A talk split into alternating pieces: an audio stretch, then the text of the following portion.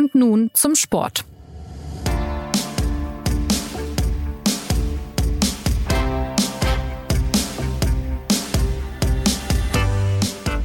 Mehr als ein Jahr ist es noch bis zur Fußball-WM 2022 und seit gestern Abend gibt es neben dem Gastgeber Katar eine zweite Mannschaft, die fix dabei ist. Deutschland hat als erstes Team die Qualifikation geschafft. Nach dem 2 zu 1 gegen Rumänien am Freitag folgte jetzt ein 4 zu 0 in Nordmazedonien. Und damit hat Bundestrainer Hansi Flick nun das, was sich viele Trainer wünschen, nämlich Planungssicherheit und reichlich Zeit, seine Elf zu entwickeln.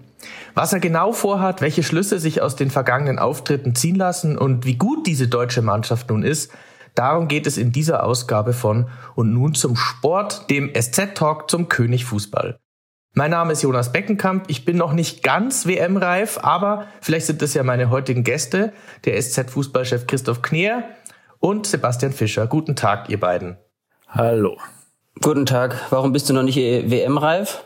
Ja, das dauert ja noch ein bisschen jetzt bis Dezember und es ist auch Katar und äh, da sind wir ja alle nicht so ganz sicher. Ich glaube, ne? du hast einfach eine schwere Gruppe erwischt wahrscheinlich. Das dauert. Das stimmt. Die könnte auch die Deutschen ja noch treffen, die schwere Gruppe. Italien, Frankreich, schwere Gegner, vielleicht sogar Brasilien. Aber nochmal zu dieser WM. Ähm, ich bin da noch nicht so ganz drin. Christoph, Frage an dich: Was macht diese WM mit dir? Also die WM wird natürlich ähm, im Moment noch nichts mit mir machen, aber sie wird da, dafür sorgen, dass ich dann äh, im nächsten Jahr wahrscheinlich frühzeitig meine, meine Weihnachtsgeschenke kaufen muss, wenn man da ja wahrscheinlich erst am 20. Dezember zurückreist, im Erfolgsfalle. Ähm, ansonsten ist das Ding noch sehr, sehr weit weg, obwohl, also gefühlt, wie das so schön heißt, obwohl es natürlich in Wahrheit äh, sehr nah ist. Und ich glaube im Übrigen, dass für die, für die Planstelle, für die Planungsstelle Bierhoff, da die Planungen jetzt auch sofort beginnen werden. Also da die werden, also sich, wahrscheinlich werden sie diesmal kein eigenes Quartier auf die Wanderdüne bauen, äh, aber die, dass, dass die Planungen jetzt schon losgehen und man Quartiere sichtet, um schneller zu sein als die anderen Mannschaften, die noch nicht qualifiziert sind. Äh, das kann ich mir gut vorstellen und wahrscheinlich werden auch schon die ersten Tischtennisplatten verschifft. Ich kann dich beruhigen, es gibt ja exzellente Shopping Malls in Doha, also von daher äh, kann man da auch gut einkaufen. Ja, über die Bedingungen im Emirat soll es noch an anderer Stelle ähm, bei uns äh, gehen. Ähm, bleiben wir mal bei der DFB 11. Was bedeutet denn jetzt diese sehr frühe WM-Quali äh, für diese Mannschaft und ihren neuen Bundestrainer? Naja, es bedeutet natürlich zunächst mal ganz banal Sicherheit, auch Planungssicherheit. Das ist ja gar nicht so selbstverständlich, wenn man sich nochmal anschaut, mit welcher, unter welchen Voraussetzungen Hansi Flick übernommen hat. Jogi Löw hat ihm ja einen dritten Tabellenplatz in dieser nicht sehr bedrohlichen Gruppe hinterlassen. Also das musste man jetzt erstmal so, so schnell schaffen. Und ich glaube, dass jetzt allmählich äh, auch im, im Kopf des Bundestrainers so die, die Planungen in Richtung Stammelf beginnen werden. Das wird, er wird sie noch ein bisschen Zeit lassen damit, aber er wird schon mal anfangen, darüber nachzudenken. Es ist ja, wenn man das mit seiner Zeit bei Bayern vergleicht, eine Sache ist, ist anders, als er bei Bayern damals anfing, hat er wirklich ganz schnell versucht, ähm, sich auf eine Stammelf festzulegen und dann der Stammelf die Prinzipien äh, einzugeben, die Spielprinzipien. Und dann lief das Ganze und dann hat es auch mit dieser Stammelf weitgehend laufen lassen. Beim DFB läuft es im Moment gerade ein bisschen andersrum. Er hat die Spielprinzipien zwar etabliert, jeder sieht, was die machen wollen, auch wenn nicht immer alles klappt, aber von einer Stammelf, sogar von einer Achse, ist er noch sehr, sehr weit weg. Es gibt Neuer und es gibt Kimmich und es gibt Goretzka und Thomas Müller. Aber ansonsten rotiert er noch sehr stark, weil er natürlich auch anders als bei Bayern nicht jedes Wochenende spielen muss. Im Moment hat er, glaube ich, sich auf einen erweiterten Kader festgelegt, aber was genau da passiert und wer dann genau hin hinten rechts und vorne links spielt, da kann er sich jetzt alle Zeit lassen, aber er wird jetzt sicherlich äh, langsam mal ins Denken kommen.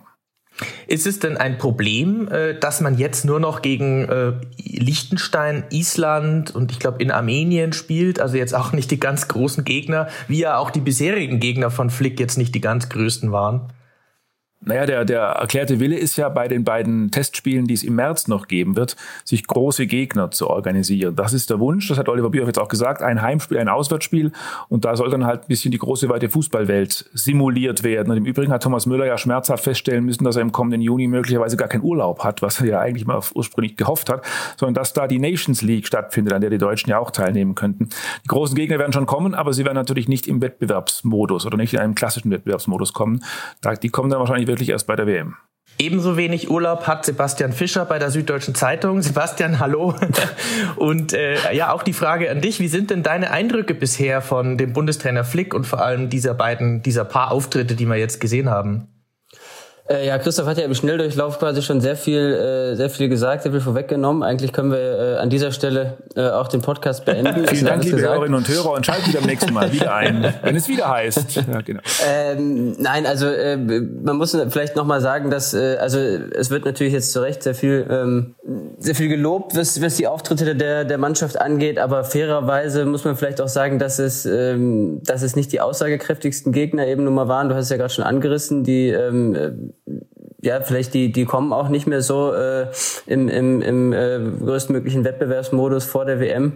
Aber äh, vieles, äh, die, die, die andere Spielidee, die andere äh, klare äh, 4-2-3-1 Grundordnung, äh, keine Experimente mit der Dreierkette mehr, so eine, so eine Spielidee mit frühem Stören, mit, mit äh, Tempo, mit schnellem Spiel in die Tiefe, was sehr an den FC Bayern äh, der vergangenen Saison erinnert der, der Konkurrenzkampf auf, dem, auf einigen Positionen, Christoph hat es schon, äh, hat's schon angerissen, wiederum auf anderen Positionen eben ähm, bewusst von Hansi Flick gestärkte Spieler, sei es auf der Doppelsechs mit äh, Goretzka und Kimmich, sei es auch äh, vorne Timo Werner.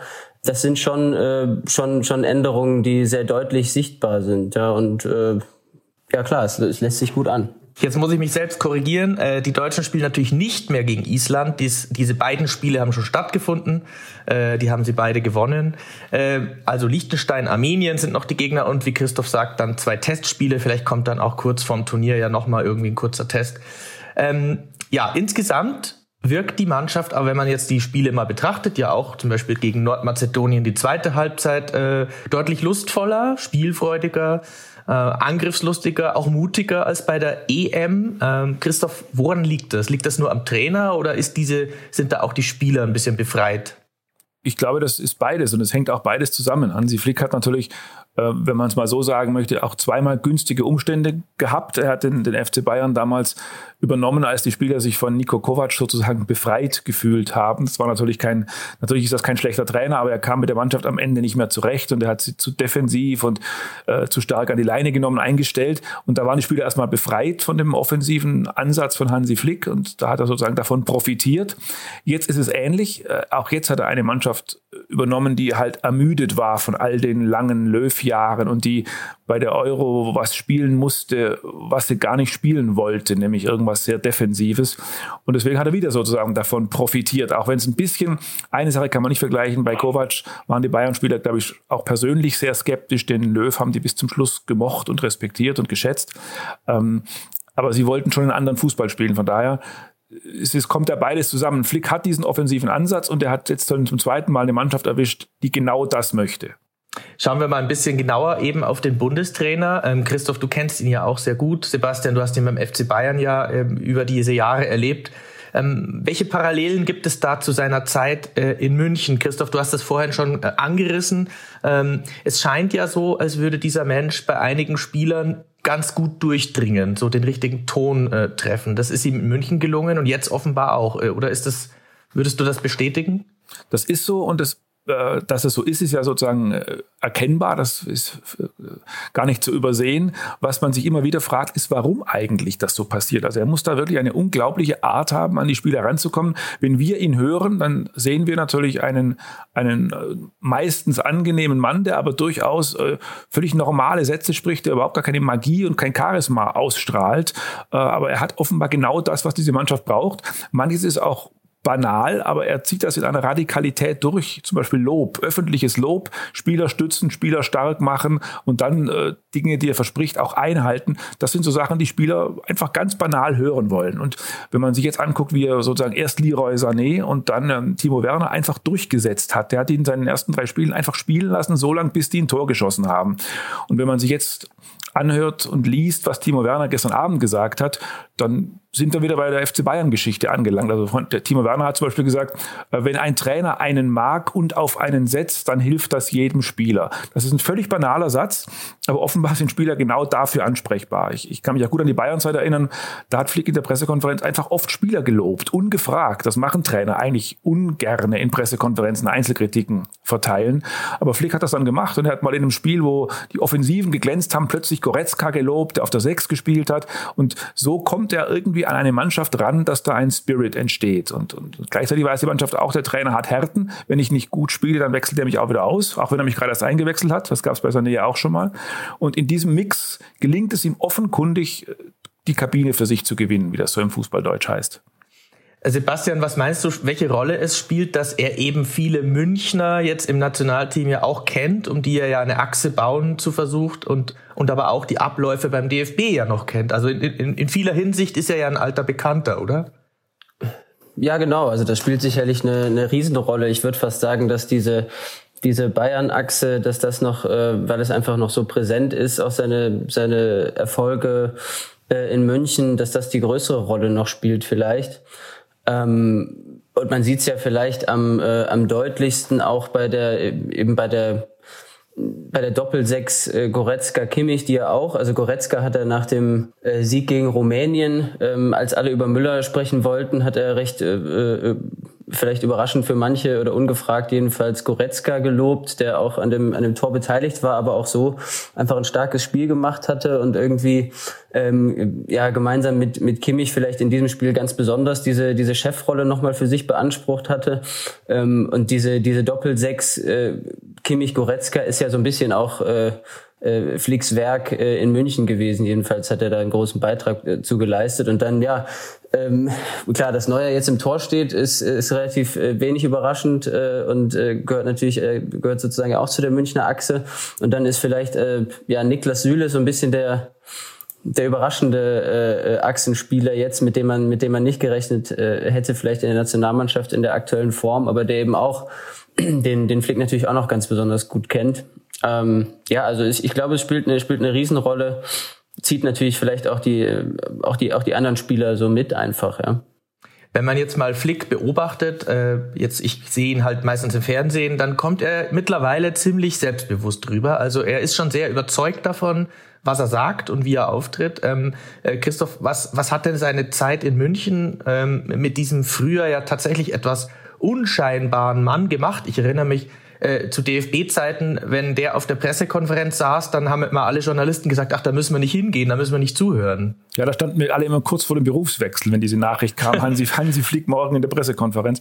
Ähm, also man muss es, glaube ich, so sagen, er hatte, er hatte immer mehr Selbstbewusstsein, als wir dachten. Selbst als er der blasse und unscheinbare Herr Flick war, hat er sich manchmal auch bewusst zurückgenommen. Das hat er inzwischen ja auch bestätigt. Er wollte als Co-Trainer in den Pressekonferenzen beim DFB nicht große Dinge verkünden. Da war er der Meinung, das muss der Chef machen. Und er wollte auch nicht irgendwie den Medien äh, Stoff liefern, indem er irgendwas sagt, was man dann vielleicht gegen den Flick, äh, gegen den, gegen den Jogi Löw auslegen könnte. Äh, da, also er hat sich schon bewusst zurückgenommen, hat sich immer ja, hat schon immer was von sich selbst gehalten, das kann man schon so sagen. Aber natürlich wächst das, wenn man jetzt plötzlich acht Titel gewinnt äh, und wenn man praktisch kein Spiel mehr verliert. Und wie selbstbewusst er geworden ist, das merkt man auch, dass er sich bei Bayern ja eben dann am Ende auch in die Härten mit den, mit den hohen Herren und mit den Bossen reingetraut hat. Da weiß man jetzt nicht, ob er das vor zwei Jahren sich getraut hätte. Aber inzwischen äh, weiß er schon sehr gut, was er sich erlauben kann und man sollte diesen Menschen tatsächlich auch nicht unterschätzen. Dann würde ich gerne einmal ein bisschen durch die Mannschaft schreiten. Ähm, wir hatten das, das, Thema Timo Werner schon. Ähm, der äh, schwankt ja so auf ganz groteske Weise immer wieder äh, gewaltig. Einerseits ein tadelloser, fleißiger Stürmer, der durchaus seine Tore macht. Andererseits versemmelt er auf groteske Art Chancen, auch wieder gegen Nordmazedonien. Wie seht ihr die Zukunft dieses, dieses doch ähm, immer wieder äh, erstaunlichen jungen Stürmers? Ähm, Christoph, willst du? Ja, ja gut. Also, das ist jetzt wieder Schule. Wenn niemand streckt, wenn die Lateinvokabeln abgefragt wurden, gingen immer alle Köpfe nach unten. Also, also ich glaube, bei Timo Werner, wenn du nach der Zukunft fragst, muss man das natürlich ein bisschen teilen. Es ist A, die Zukunft im Verein. Ähm, da ist ihm jetzt ein Romelu Lukaku vor, den, vor die Nase gekauft worden, den wird er jetzt erstmal nicht verdrängen, da wird er sich eine andere Rolle suchen müssen. Zukunft bei der Nationalmannschaft ist sicherlich eine andere, weil es da eben nicht so viele Stürmer gibt und Flick fest entschlossen ist, ähm, Timo Werner durchzusetzen. A, weil er den wirklich gut findet und B, weil er natürlich auch gar keinen anderen hat auf dieser Position. Und deswegen glaube ich, dass es, an, es, es muss wahrscheinlich andersrum sein als die übliche Fußballlogik. Normal drängt man sich ja im Verein für die Nationalmannschaft auf. Möglicherweise muss es bei Timo Werner anders gehen. Möglicherweise muss er den Schwung vom DFB mit zu, zum FC Chelsea zurücknehmen. Also ich bin gespannt, wie die, wie die Zukunft weitergeht. Man, man sieht ja den Timo Werner inzwischen spielen und weiß, was man von ihm kriegt und was nicht. Das ist ein Spieler, der eine Waffe hat. Also er, sein, sein Nachteil ist, er hat nicht so wirklich viele Waffen. Er hat halt eine, aber die ist natürlich extrem wirkungsvoll. Dieses schnelle, dieser Antritt, äh, diese unglaubliche, ja, diese, diese, dieser Zug zum Tor.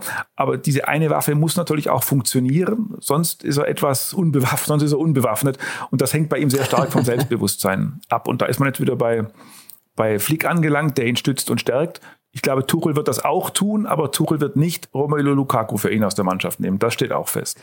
Ich glaube, man kann auf jeden Fall schon äh, auch noch dazu sagen, dass natürlich ähm, ja, wie soll ich sagen, unter, ähm, unter Joachim Löw wäre das, wäre das einfach schwer gewesen so. Ne? Also das muss man vielleicht nochmal auch nicht nur mit der, mit der Person und der Ansprache von Hansi Flick verknüpfen, sondern auch mit dem, mit dem anderen Fußball, den, stimmt, die, den ja. die Nationalmannschaft da jetzt äh, spielt. Weil man hatte ja oftmals so als äh, im, im, im typischen Löw-Fußball, jetzt das Paradebeispiel 2018 mit äh, viel Ballbesitz, das Gefühl, äh, ja, in welchen Raum soll denn Timo Werner überhaupt noch starten mit seiner ganzen Schnelligkeit? Wo soll er hin? Ne? Also er musste da irgendwie ja so dieser Zielspieler, die Nummer 9 im Strafraum Strafraum sein, der wirklich nun absolut gar nicht ist. Das wird er auch niemals werden.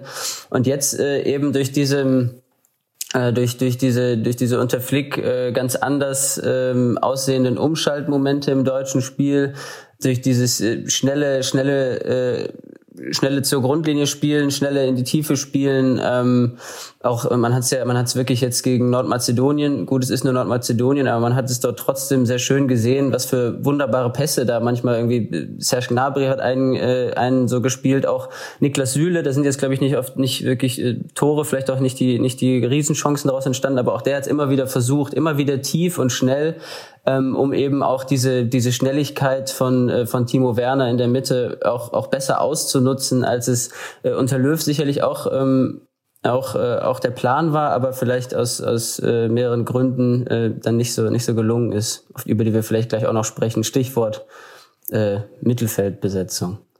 Genau, also das Mittelfeld. Wenn wir schon weiterschreiten, also im Sturm haben wir Timo Werner mehr oder weniger gesetzt. Es gibt noch ein paar andere Kandidaten. Mittelfeld. Ähm, es schaut so aus, als würden Joshua Kimmich und Leon Goretzka da endgültig nun die, die, die Macht an sich reißen. Also die sind definitiv gesetzt, die sind auch die Chefs im Mittelfeld.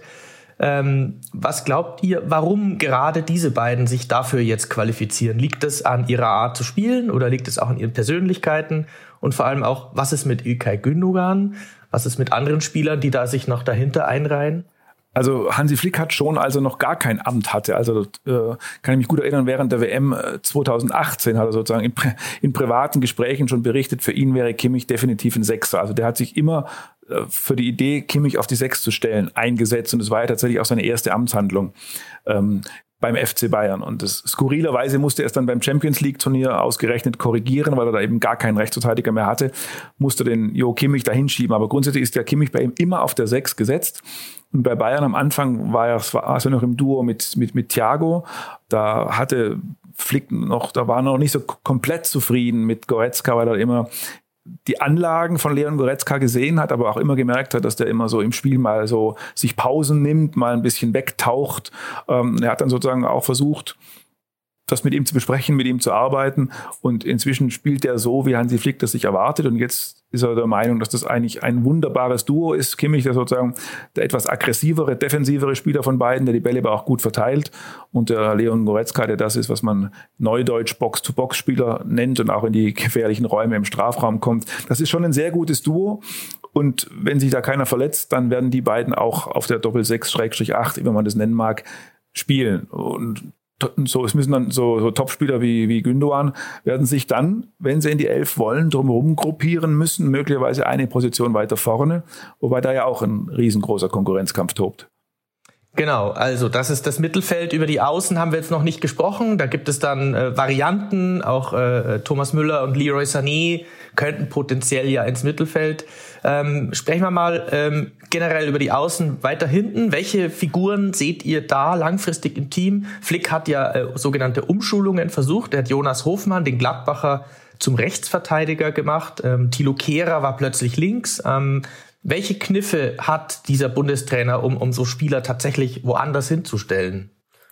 Also wenn, wenn du über die Kniffe sprichst, ähm, ist mir jetzt auch bei den, bei den beiden Länderspielen wieder aufgefallen und vielleicht äh, schicke ich vorweg, fällt mir das auch nur auf, weil ich jetzt bei ähm, beim FC Bayern und, und Julian Nagelsmann so sehr darauf äh, achte, aber dieser, ähm, dieser beim FC Bayern jetzt so berühmte oder schon berühmte äh, asymmetrische Spielaufbau, den äh, gibt jetzt auch in der Nationalmannschaft zu sehen. Also gab es jetzt auch gegen, gegen Nordmazedonien war es wieder äh, recht extrem, dass eben auf der linken Seite der Außenverteidiger äh, Raum sehr, sehr hoch schiebt und dann äh, äh, Klostermann auf der ähm, auf der rechten Seite eher so auf der auf der Höhe der Innenverteidiger bleibt im Aufbau, was dann natürlich auch also beim FC Bayern kompensiert das immer so äh, oder hat es jedenfalls in den vergangenen Wochen äh, Wochen ganz gut kompensiert, dass da eben dieser ähm, sozusagen der der der typische ähm, Außenverteidiger, der offensive Außenverteidiger auf der rechten Seite eben fehlt. Ähm, und äh, ja, in, in der Nationalmannschaft ist es äh, ist Hofmann da ein Kandidat, sozusagen umgeschult, wie du sagst. Aber es ist dann auch immer mal eine Option, eben so wie es wie es jetzt war, auf der rechten Seite eben mit jemandem zu spielen, der nicht der klassische äh, offensive Außenverteidiger ist. Dafür äh, kommt Serge Gnabry im, im Spielaufbau ein bisschen, äh, also besetzt sozusagen den Flügel äh, ein, ein bisschen äh, äh, kommt ein bisschen mehr entgegen und äh, und auf der linken Seite hast du eben den ähm, hast du eben dann in David Raum oder eben auch ähm, Robin Gosens, wenn er irgendwie wieder wenn er wieder fit ist ähm, als als den klassischen äh, Außenspieler. Also ähm, das sehe ich jetzt bei bei Bayern immer mal immer sieht man das ja immer häufiger, ähm, nicht nur, aber vielleicht auch als Mittel, um da, um da ein bisschen was zu kompensieren. Oder vielleicht ist es auch kein Mittel, um was zu kompensieren, aber es kompensiert einfach äh, trotzdem eine Schwäche. Und äh, das kann natürlich auch bei der Nationalmannschaft funktionieren. Und ansonsten, ähm, Christoph, ich weiß nicht, siehst du, äh, ich, ich denke schon, dass äh, das Großens halt äh, auf, auf links äh, auf jeden Fall immer noch der, der, der erste Kandidat ist und ähm, wenn er wenn er wieder fit ist. Und ja, rechts ist es eben ein bisschen schwieriger. Ja, ich, ich glaube, im Grunde reden wir jetzt auch schon wieder über Kimmich. Denn, denn das ist jetzt eigentlich so, das ist so ein bisschen die, die Flick-Doktrin zu sagen, dann muss ich halt hinten rechts irgendwie irgendwie mir behelfen. Dann muss ich da irgendwas, irgendwas finden. Dann stelle ich da irgendwen hin, aber nicht den Kimmich. Er könnte es ja, er könnte es ja leicht machen und sagen, ich habe ja gute, gute Sechser, Achter und pack mein Zentrum mit anderen Spielern voll und schieb den Kimmich nach hinten rechts. Das macht er aber eben nicht. Und da kommt es dann am Ende dann so, wie Sebastian sagt, dass er dann einfach so ein bisschen ja, Pro Problemzonengymnastik betreiben muss. Und äh, da gibt es tatsächlich die verschiedensten Möglichkeiten, je nachdem, ob er es offensiver oder defensiver macht. Am Ende kann dann auch mal ein Süle oder ein Spieler wie Ginter oder so hinten rechts spielen beim Turnier. Das ist, das ist gut denkbar. Und das wird er, das wird er beobachten und sich, und sich offen halten. Er weiß, er hat hinten rechts und hinten links nicht den Topspieler. Die Topspieler hat er im Zentrum und er wird dann je nach Form und Fitness besetzen. Ich glaube auch, dass dass, dass äh, Robin Gosens ähm, eher gesetzt ist hinten links. Und da ist Flick ja manchmal auch wirklich auf eine spektakuläre Art pragmatisch.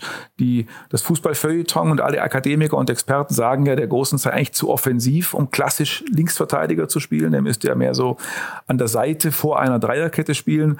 Und Flick sagt, ich spiele aber lieber mit Viererkette und dann stelle ich den halt dahin. Ob das dann funktionieren wird, wird man sehen gegen Top-Gegner, wenn dann plötzlich mal ein Mbappé angerannt kommt und Gosens richtig verteidigen muss. Aber der Plan ist schon, mit einer Viererkette zu spielen, glaube ich, mit Robin Gosens links. Mbappé kann ich auch noch von meiner Seite sagen, ist wirklich sehr, sehr schnell. Das ist die banalste Erkenntnis aus der Nations League und aus der letzten EM. Ein unfassbar schneller Spieler. Ja, äh, was kommt denn da? Ähm, welche Abwehrspieler seht ihr? Dann sind wir jetzt schon im hintersten Teil. Sind dann diejenigen, wenn wir Ginter schon gehört haben, auch Süle war jetzt schon Thema. Er und Rüdiger sind ja offenbar fürs Erste jetzt mal im Zentrum gesetzt. Was ist mit äh, Mats Hummels und äh, mit anderen Abwehrspielern? Ähm, wie seht ihr die, die, die hintere Reihe aufgestellt, auch in Richtung WM-Turnier? Naja, die Grundfrage ist ja, ob Hummels zur hinteren oder zur vorderen Reihe gehört. Das ist, glaube ich, die ungeklärte Frage. Und auch das ist so ein bisschen, ja, ich weiß nicht, ich, man, ich komme zum Anfang zurück, man weiß nicht so ganz genau, wie der Flick das macht mit seiner unspektakulären Art. Aber er hat es jetzt auch hingekriegt, dass jetzt gar nicht so groß über Hummels diskutiert wird. Im Grunde, wenn man jetzt mal eine Verschwörungstheorie bemüht, könnte man sagen, was jetzt gerade stattfindet, ist eine ganz schleichende, langsame Wiederausmusterung von Mats Hummels. Aber Flick gelingt es, das so darzustellen, dass der Kader offen ist und dass Hummels, wenn er gesund und fit ist, auch wieder reinkommt. Das ist im Übrigen auch möglich. Flick hält sich das selbst offen. Der hätte jetzt selbst keine klare Antwort drauf. Aber wie Sebastian es vorher beschrieben hat, der, der, der Spielstil von der Mannschaft ist natürlich schon so, dass man eigentlich einen Verteidiger braucht, der schnell ist oder jedenfalls schneller als Mats Hummels je war. Und ähm, das wird Flick entscheiden, ob er die Autorität und das Aufbauspiel von Hummels braucht oder ob ihm der am Ende zu langsam ist und die anderen gut genug sind. Ich könnte mir durchaus vorstellen, ohne dass Flick das selbst schon weiß, ich könnte mir durchaus vorstellen, dass, äh, ja, dass Hummels vielleicht auch bei der nächsten Länderspielkampagne nicht dabei ist im November und was dann bis März ist, da ist dann wirklich sehr, sehr lang hin. Vielleicht kommt er auch einfach gar nicht wieder. Ist durchaus denkbar. Ich kann mir das auch sehr gut vorstellen, weil du, hast, du hast ja gerade gesagt, es, es braucht Schnelligkeit für, für, das, äh, für, für das System, für den Spielstil, für äh, um die, ähm, was ja das Wichtigste ist äh, im, äh, im Fußball gerade scheinbar immer, die Mitte dicht zu kriegen. Ähm, und, ähm, und im Aufbauspiel finde ich fast, ähm, wenn du da jetzt einen Hummels hast mit seinen, äh, also ich bin ja äh, ich weiß nicht, ob ihr es wisst, ich bin ja sehr großer Hummels-Fan. Ist uns bekannt. Aber ähm, äh, ich, ich finde, äh, dass, äh, dass sich das vielleicht gar nicht mal so, also ist jetzt vielleicht eine steile These, aber vielleicht verträgt es sich gar nicht so gut mit dem ja sehr dominanten, auch äh, im oder im Spielaufbau dominanten äh, Jo Kimmich. Ne? Also, also man sieht ihn ja oft, gerade wenn es ein System mit Viererkette ist, sieht man ihn oft äh, auch äh, abkippen, wie man so mhm. schön sagt, also sozusagen sich den Ball äh, hinten schon holen äh, für die für den für den Spielaufbau und der ist einfach dann äh, so sehr präsent und und wenn du den äh, wenn du da halt so ein, so ein Hummels hast, der der gerne mal äh, gerne mal andribbelt oder gerne mal mit dem Außenriss äh, Leroy Sané äh, hinten links äh, äh, gerne einsetzt, um den äh, den Scorerpunkt sich abzuholen, ähm, dann ähm, also natürlich nicht um den Scorerpunkt sich abzuholen, das soll jetzt äh, bewusst ironisch, aber äh, der der der, der ja sehr sehr gerne diese diese diese Pässe selbst schon spielt, das ähm, ich weiß nicht, vielleicht braucht man ihn äh, mit mit dieser mit dieser äh, Doppelsechs Kim, äh, Kimmich Goretzka, vielleicht braucht man da gar nicht mehr unbedingt ähm, im Spielaufbau Hummels. Äh, äh, auch wenn ich, wie gesagt, großer äh, äh, großer Hummels Fan bin, seine sein sein, sein Spiel äh, toll finde, aber ähm, ja, es sieht, äh, wie Christoph äh, angedeutet hat oder gesagt hat, auch für mich nach so einem schleichenden Abschied aus, der aber auch, glaube ich, äh, ja, da kann sich, äh, anders als es bei dieser äh, kuriosen Hauruck-Auktion mit äh, der, der, der Ausbotung von, von Müller, Boateng, Hummels damals unter Löw war, da kann sich auch niemand so richtig beschweren, weil es, es, es betonen ja alle die ganze Zeit dieses äh, Leistungsprinzip, den Konkurrenzkampf. Marco Reus hat es, äh, hat es betont für die, für die Zehnerposition und ähnlich ist es natürlich auch in der Innenverteidigung. Und äh, ja, also ich glaube, ähm, das, äh, das läuft, läuft vielleicht darauf hinaus, aber es läuft jetzt nicht auf einen äh, großen Konflikt hinaus. Wie, wie Sebastian sagt, also er wird nicht wie damals bei Hummels und, und Müller und Boateng nicht, also anders als Jürgen Löw wird er nicht im Morgengrauen überfallartig an derselben der Straße klingeln. Also das, davon kann man, glaube ich, tatsächlich ausgehen. Ähm, ich glaube einfach, dass dieser, dass dieser Groß- und Monster-Pragmatiker Flick auch einfach abwarten wird, wie entwickelt sich Niklas Süle, wie entwickelt sich ähm, Antonio Rüdiger, kommt äh, Matthias Ginter wieder in seine Form zurück und dann wird er entscheiden. Ich glaube, das ist die Reihenfolge. Dann haben wir äh, von kommen wir mal von dem äh, etwas älteren Spieler Hummels zu den ganz jungen zum Schluss. Ich habe noch zwei Fragen ja zu der neuen jungen Nachwuchsgarde. Flick hat ja ein paar neue Spieler schon geholt und er setzt diese auch ein, anders als teilweise auch Joachim Löw. Wen seht ihr denn von den jungen Hüpfern mit den besten Chancen auf eine größere DFB-Karriere? Was kann man zum Beispiel von Musiala erwarten, von Adeyemi oder auch von Florian Wirz? Also ich glaube, man kann von allen dreien sehr viel erwarten. Am, äh, am besten beurteilen kann ich vielleicht ähm, äh, Jamal Musiala, weil ich den am häufigsten hier bei Bayern auch hab spielen sehen. Ähm, der hat natürlich noch riesiges Entwicklungspotenzial, allein was auch seine Physis angeht, was, äh, was Konstanz vielleicht angeht, äh, ist ähm, schon jetzt, also wenn man sein Dribbling sieht, das ist einfach irre. Der hat äh, Fähigkeiten, die, glaube ich, sonst in Deutschland und in der Mannschaft kein, kein anderer Spieler hat. Ähm, hat noch irgendwie, arbeitet aber auch noch viel an sich irgendwie am, am, am ersten Kontakt äh, und so hat er äh, glaube ich, in der, Vergangen in, der, in der vergangenen Saison lange äh, und, und gut noch gearbeitet und man sieht es auch immer schon. äh, ein bisschen, dass er, dass er sich noch verbessert hat im Vergleich zu seinen, zu seinen ersten Auftritten bei Bayern. Also bei ihm äh, erwarte ich schon, dass er äh, vielleicht schon 2022, aber dann spätestens 2024 wirklich zu den ähm, zu den Topspielern des äh, des Teams gehört. Dann natürlich große riesige Konkurrenz da vorne auch, aber ähm, kann ja auch da flexibel spielen, kann so in der Mitte spielen, kann auf den Flügeln spielen, ähm, hat jetzt auch hat ähm, bis zum bis zum ersten Tor von Florian Wirz ist er jetzt auch mal der jüngste der jüngste äh, der jüngste Torschütze diese Rekorde die ähm, geben sich da quasi beide äh, immer in die Hand. Ähm, aber ja, von ihm, von ihm ist, glaube ich, sehr viel zu erwarten. Ähnlich von Florian Wirz, ein super Spieler, auch schon irgendwie total abgeklärt und äh, für, für, für sein Alter, man merkt ihm diese, diese, diese Jugend gar nicht an. Und äh, Adeyemi ähm, profitiert natürlich, also ist auch äh, glaube ich, sehr talentiert und profitiert natürlich davon, dass er auf einer Position am besten ist, äh, auf der Deutschland jetzt nicht so äh, nicht so super äh, viele Spieler hat, nicht so ein Riesenangebot hat und äh, deshalb ja, ich hätte hätte ich jetzt ehrlich gesagt vor einem vor einem halben Jahr noch nicht erwartet, dass der ähm, dass der zu seinem äh, Debüt kommt. Ähm, oder vor einem Jahr noch nicht erwartet, dass der, dass der sozusagen eine Rolle spielt in der A11, aber ähm, jetzt wirkt es im Nachhinein betrachtet auch wie eine ganz logische Entscheidung von Hansi Flick, äh, genau auf den schon zu setzen. Ja, das kann, da kann ich noch ergänzen. Streberwissen, der jüngste Torschütze der DFB 11. Da müssen wir bis ins Jahr 1910 zurück. Der Junge hieß damals Marius Hiller beim 3 zu 2 gegen die Schweiz 1910. 17 Jahre, 241 Tage. Ach, ich dachte, ich dachte, Musiala hätte jetzt diesen äh, Rekord aufgestellt und wäre der jüngste Schütze zweitjüngster, finde ich. Ach, hier der zweitjüngste. Ach, okay. ja, genau. Ja, sehr, ja. sehr gut, sehr gut, dass du da die Statistik parat hast, beziehungsweise du hast sie wahrscheinlich nicht nachgeguckt, sondern hast sie wahrscheinlich im Kopf. Ich habe ne, alles im Kopf, natürlich. Dafür stehe ich mit meinem Namen. Also, letzte Frage, dann also als ich, Ausblick. Ich glaube, ich ähm, würde eins, eins noch anmerken, wenn wir über die drei Talente, der Sebastian hat die ja schon sehr, sehr, sehr schön beschrieben. Ich glaube, die, die Grund, die, die, sagen wir mal, die, der Grundunterschied, wenn man jetzt wieder den aktuellen Trainer mit dem Vorgänger vergleicht, dass, dass jetzt Hansi Flick die einfach, wie das so schön heißt, ergebnisoffen einsetzt. Der, der, es gibt ja diese große Debatte, haben wir noch genügend Talente im deutschen Fußball? Und das ist so eine akademische Debatte, auf die Flick sich überhaupt nicht einlässt. Er sagt, das ist mir, das ist, das ist mir völlig egal egal, ich gucke jetzt mal, wen ich da habe. Ach, da sind ja drei, dann setze ich die mal ein. Und ich kann mich gut erinnern, wie Löw oft gesprochen hat über solche Talente. Da habe ich immer noch seinen Tonfall im Ohr, dass er immer sagte, wir haben jetzt nicht so viele Talente, hat er meistens gesagt. Und das, und das lag eben auch daran, dass er die alle immer an seinen spanischen Heroen ja, ein Jahrzehnt lang gemessen hat. Und da waren die natürlich mit 17, 18 nicht so weit. Und Löw fand die irgendwie gut, aber so der, der Yogi in ihm, der Spanier, hatte dann irgendwie so eine gewisse Skepsis. Und das merkten Spieler. Und der Flick ist einfach ein Pragmatiker, der misst die an niemanden, der setzt die einfach ein und guckt mal, wie weiter mit denen kommt. Das ist, glaube ich, ein großer Unterschied. Dann äh, tatsächlich jetzt die letzte Frage. Äh, Ausblick Richtung WM. Ganz banal, was geht jetzt mit dieser Mannschaft in Katar? Ist das ein Projekt, das es bis ins Finale äh, schaffen kann? Oder droht da irgendwie der nächste Durchhänger, wenn sie dann wieder alle verzagen und es gegen Mexiko geht? Äh, wie, wie seht ihr so, wagt mal einen Ausblick auf dieses Turnier?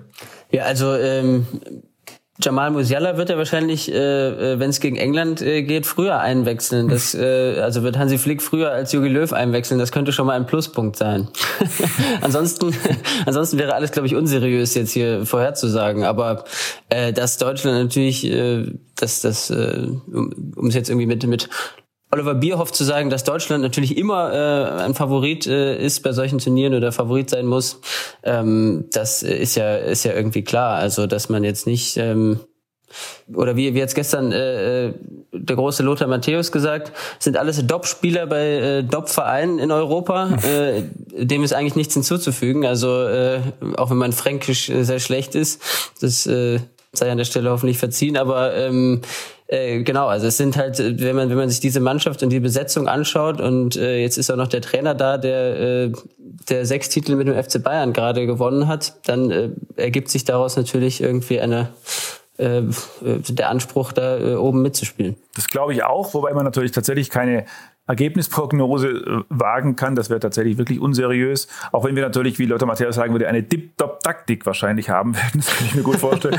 äh, aber ich glaube, eine, an eine Prognose würde ich mich herantrauen, unabhängig davon, welches, äh, welche, welche Runde des Turniers es dann sein mag. Ich glaube, wir werden das, was wir unter Joachim Löw ab und zu erlebt haben, bis auf 2014, ähm, dass nämlich im Grunde das, dass man immer nach dem Turnier das Gefühl hatte, irgendwie die Mannschaft war unter ihren Möglichkeiten. Also beim, bei Löw war ja ganz oft das letzte Turnierspiel irgendwie das Enttäuschendste. Es war schon 2008 und selbst bei der Super WM 2010, auch 2012, selbst 2016, da waren die letzten Spiele, oft waren es ja die Halbfinals, hatte man immer das Gefühl, das war irgendwie zaghaft, da ging irgendwie nichts. Es gab nie eine hymnische Niederlage im Elfmeterschießen oder eine Verlängerung oder Schiri-Entscheidung. Man hat dann immer einfach so verloren hinten raus. Und ich glaube, das wird mit dieser Mentalitätsmannschaft wo sich Mannschaft und Trainer gut verstehen und gegenseitig pushen. Das wird, glaube ich, nicht passieren. Einmal haben sie aber auch Brasilien 7 zu 1 geschlagen. Halt. Das stimmt. muss man ergänzen. Genau. Und zu Lothar Matthäus muss man ergänzen. Er hat gestern auch über den Rasen in Skopje gesagt, dass er hoffe, er habe eine gute Drainage, weil es ja so geregnet hat. So, äh, damit sind, glaube ich, alle Themen abgegrast. Die Nationalelf macht wieder Spaß. Äh, das war in den vergangenen Jahren ja nicht immer so. Bundestrainer Flick hat nun bis zum WM-Beginn ausgiebig Gelegenheit, sein Team zu formen. Er kann tüfteln und grübeln und nebenbei auch daran arbeiten, dass sein Team sich einspielt. Keine schlechten Voraussetzungen also für Katar 2022, ein Turnier, dessen Teilnehmerfeld sich jetzt nach und nach finden wird. Deutschland ist dabei und wir kommen jetzt tatsächlich zum Ende von und nun zum Sport. Ich bedanke mich bei Sebastian und Christoph und weise noch auf unser Feedback-Postfach hin. Unter podcast.sz.de sind wir jederzeit erreichbar. Bleiben Sie uns treu. Bis zum nächsten Mal hier im Talk. Ciao.